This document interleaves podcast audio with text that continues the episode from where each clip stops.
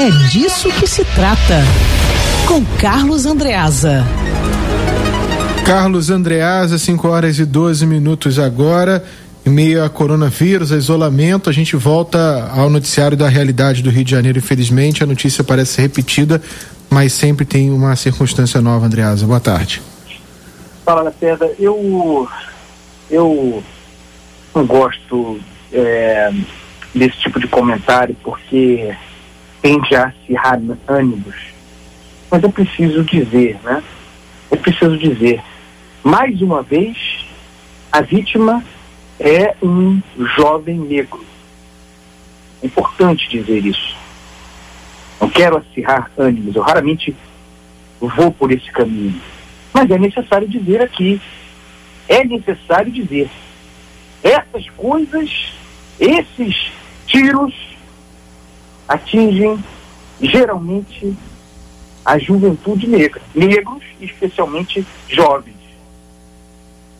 Era à toa porque, vejam, o que distingue, ouvinte, a, a barbárie, que é a condição do criminoso, que é o lugar do criminoso, que é o lugar daquele que, historicamente, toma as favelas, as comunidades do Rio de Janeiro, e o Estado, e, portanto, poder público, o que distingue é a prudência, é o cuidado, é o não atirar que ante o menor risco de acertar o inocente. O bandido, do bandido não se espera coisa nenhuma. Do vagabundo não se espera coisa alguma. Ele vai atirar. Ele vai atirar. Não importa o que estiver no caminho. Ele não perderá uma oportunidade de atirar, mesmo que atirando possa acertar inocente. Ele é o bandido. O poder público não. O poder público é aquele, o agente público é aquele que, por mais é, fundamentado em inteligência que seja a operação, por mais que haja notícia de, é, decorrente de trabalho de, de apuração, é, informando que ali naquele lugar está o criminoso procurado, se o sujeito cercado houver no caminho a mínima chance de é, acertar o inocente, como João Pedro, não se faz operação, se recolhe, não se atira. Mas qual é a impressão? E aí, a impressão que coloca o Estado dentro da barbárie, a condição que é a do bandido. Qual a impressão que dá quando a gente vê como aconteceu com a menina Ágata, como acontece com tanta frequência como aconteceu agora com o João Pedro? Qual a impressão que se, que se tem?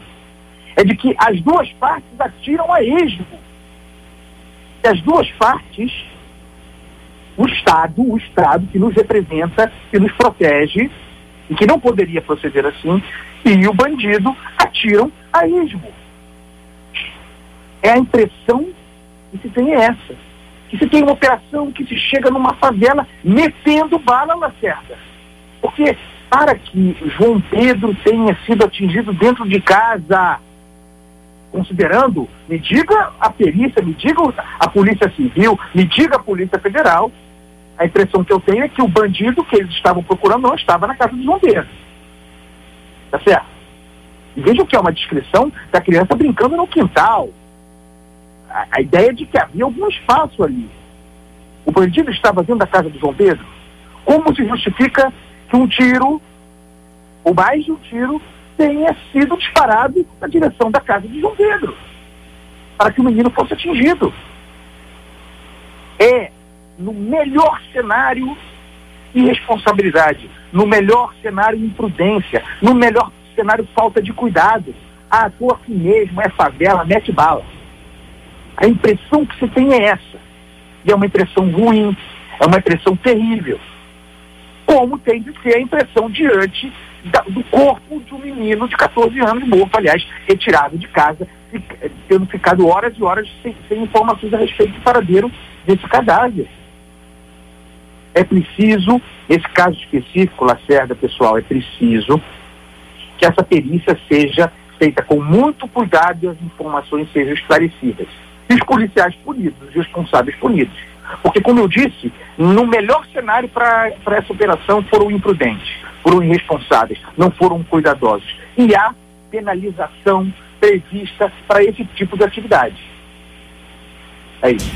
É isso, Carlos Andreas. Infelizmente, a gente pensando que o noticiário de violência tinha dado uma trégua em meio à pandemia, voltou aos poucos e agora com essa triste realidade, a gente lembra de tantos outros casos aqui, né? Um emblemático aqui para a história da Band News FM que amanhã completa 15 anos, o menino Juan na da favela da Nó, que o corpo desapareceu. E graças ao ouvinte da Band News FM que entrou em contato com a gente, Rodolfo Schneider foi lá com o policial e achou o corpo que foi largado pelos PMs é, lá nas margens do, do rio da favela da Non e tantos outros casos que a gente vai relembrando aqui, é, bem parecidos e similares na, na questão da operação.